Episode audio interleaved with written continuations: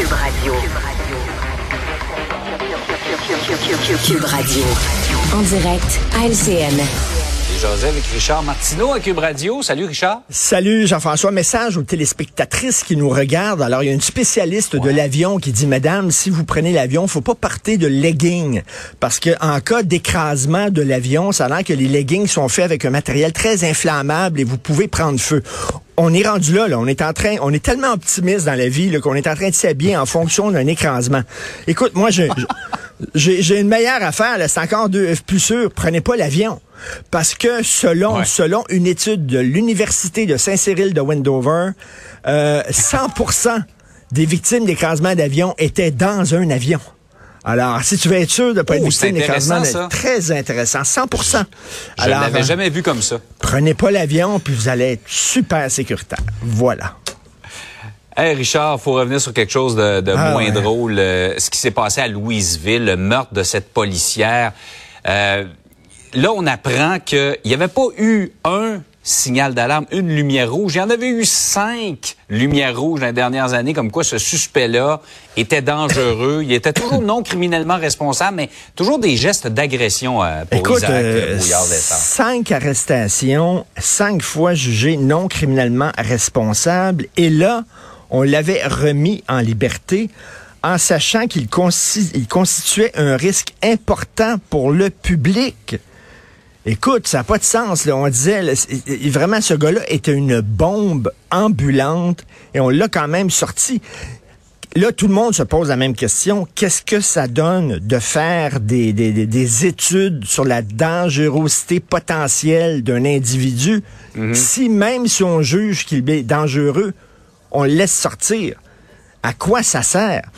Puis deuxièmement, mhm. là, moi puis toi, là, j'ai beaucoup de respect pour les psychiatres et les psychologues, puis les gens qui travaillent pour les commissions de libération conditionnelle, mais est-ce que tu peux vraiment savoir si un gars ou une fille va représenter un danger? Est-ce qu'on sait vraiment ce qui se passe entre les deux oreilles d'une personne? On peut se poser les mhm. questions. Mais bref, elle, ça aurait pu, là, elle aurait pu être en vie aujourd'hui, puis en plus, elle devait même pas travailler ce soir-là, Madame Maureen C'est incroyable. Et les gens, parce que... épouvantable. Les gens qui critiquent les policiers, et je me souviens, moi, d'avoir vu, OK, une photo de la chanteuse Safia Nolin qui portait un T-shirt écrit ACAB sur son T-shirt. Et c'est pas mm. All Cats are beautiful. C'est All Cops are bastards. Tous les policiers sont des bâtards. Les gens qui, comme Safia Nolin, pensent ça. Pensez qu'être policier, vous voudriez pas faire ce job-là. Vous êtes constamment 16 jours par semaine confronté à ce qu'il y a de plus laid dans la société. Quand tu rentres dans une maison, tu sais pas si tu vas voir une femme ensanglantée avec un œil au bord noir parce que son mari l'a battu. Tu sais pas si tu vas voir les cadavres de deux enfants dans un lit. Tu n'as aucune idée de ce qui t'attend. Il y a quelques années, moi je viens de Verdun, ça m'avait frappé. À Verdun, il y a un policier qui avait arrêté un automobiliste qui avait pas fait son stop. Je veux dire, une arrestation de routine, Jean-François. Mhm. Il arrive, est-ce que vous pouvez, voir votre permis de conduire? Le gars a sorti une arme à feu, barre, tiré le policier, mort. Le gars, euh, le matin, il a dit à ses enfants, ben, on se voit à souper, puis tout ça. Il part. Chaque jour, les policiers font ça. Ils ne savent pas s'ils vont revenir. C'est un métier extrêmement dur. Des plusieurs cas de dépression, d'alcoolisme, etc. On peut-tu, comme M. Bonardet le dit, si vous croisez un policier, dites-lui merci. Je comprends qu'il y a des pommes pourries, mhm. mais il y a des pommes pourries dans chaque profession. Et même dans le merveilleux monde du showbiz, il y en a aussi des pommes pourries. Pouvons-nous, s'il vous plaît, regarder ces gens-là puis leur dire merci beaucoup pour le travail formidable que vous faites? Même si des fois, ils nous arrêtent, on fait, on fait de l'excès de vitesse, on n'est pas content. Reste que, maudit, quand on est dans le trouble, qui on appelle? Qui on appelle? Pas Ghostbusters. on appelle les policiers quand on est dans le trouble. Alors voilà. Absolument. Et c'est eux qui, en bout de ligne, pour pour terminer là-dessus, en bout de ligne, c'est eux qui se ramassent avec tous les problèmes de la société. Ben, les problèmes de drogue, les problèmes psychiatriques. De, santé mentale. En bout de ligne. Il va en avoir des problèmes de santé mentale. C'est pas fini. Il y en a énormément. Mm. La pandémie, ça n'a pas aidé. Et qui se ramasse en, première ligne, effectivement, tu fais bien de le dire, c'est eux.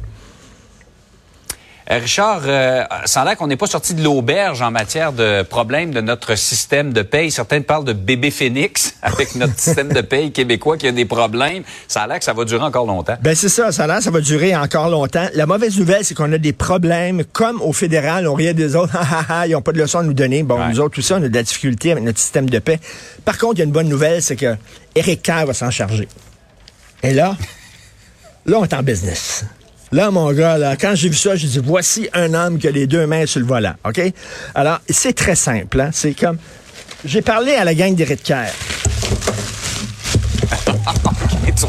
tu as ressorti tes fils. Il y a un fil qu'il faut trouver. Tu comprends? C'est un fil noir. Déjà, tu vois, celui-là, il est pas Celui-là, on peut l'écarter. C'est un fil noir, ça a l'air qu'il faut trouver. Et et là, on dit, c'est parce que là, il va y avoir une nouvelle convention collective. Puis il faut rentrer les données de la nouvelle convention collective dans l'ordinateur, mais l'ordinateur, lui, il est, programmé pour l'ancienne convention collective. Tu comprends? Pas pour la nouvelle. Et à ta minute, là. Sur un autre, euh, un autre problème de système informatique, on veut envoyer les données dans un nuage, OK? On veut les mettre dans le nuage. Et là, ça, ça va nous faire économiser 100 millions de dollars. Et là, ça a l'air qu'il y a, il y a les fonctionnaires veulent pas. Ils résistent au changement. Tu comprends-tu?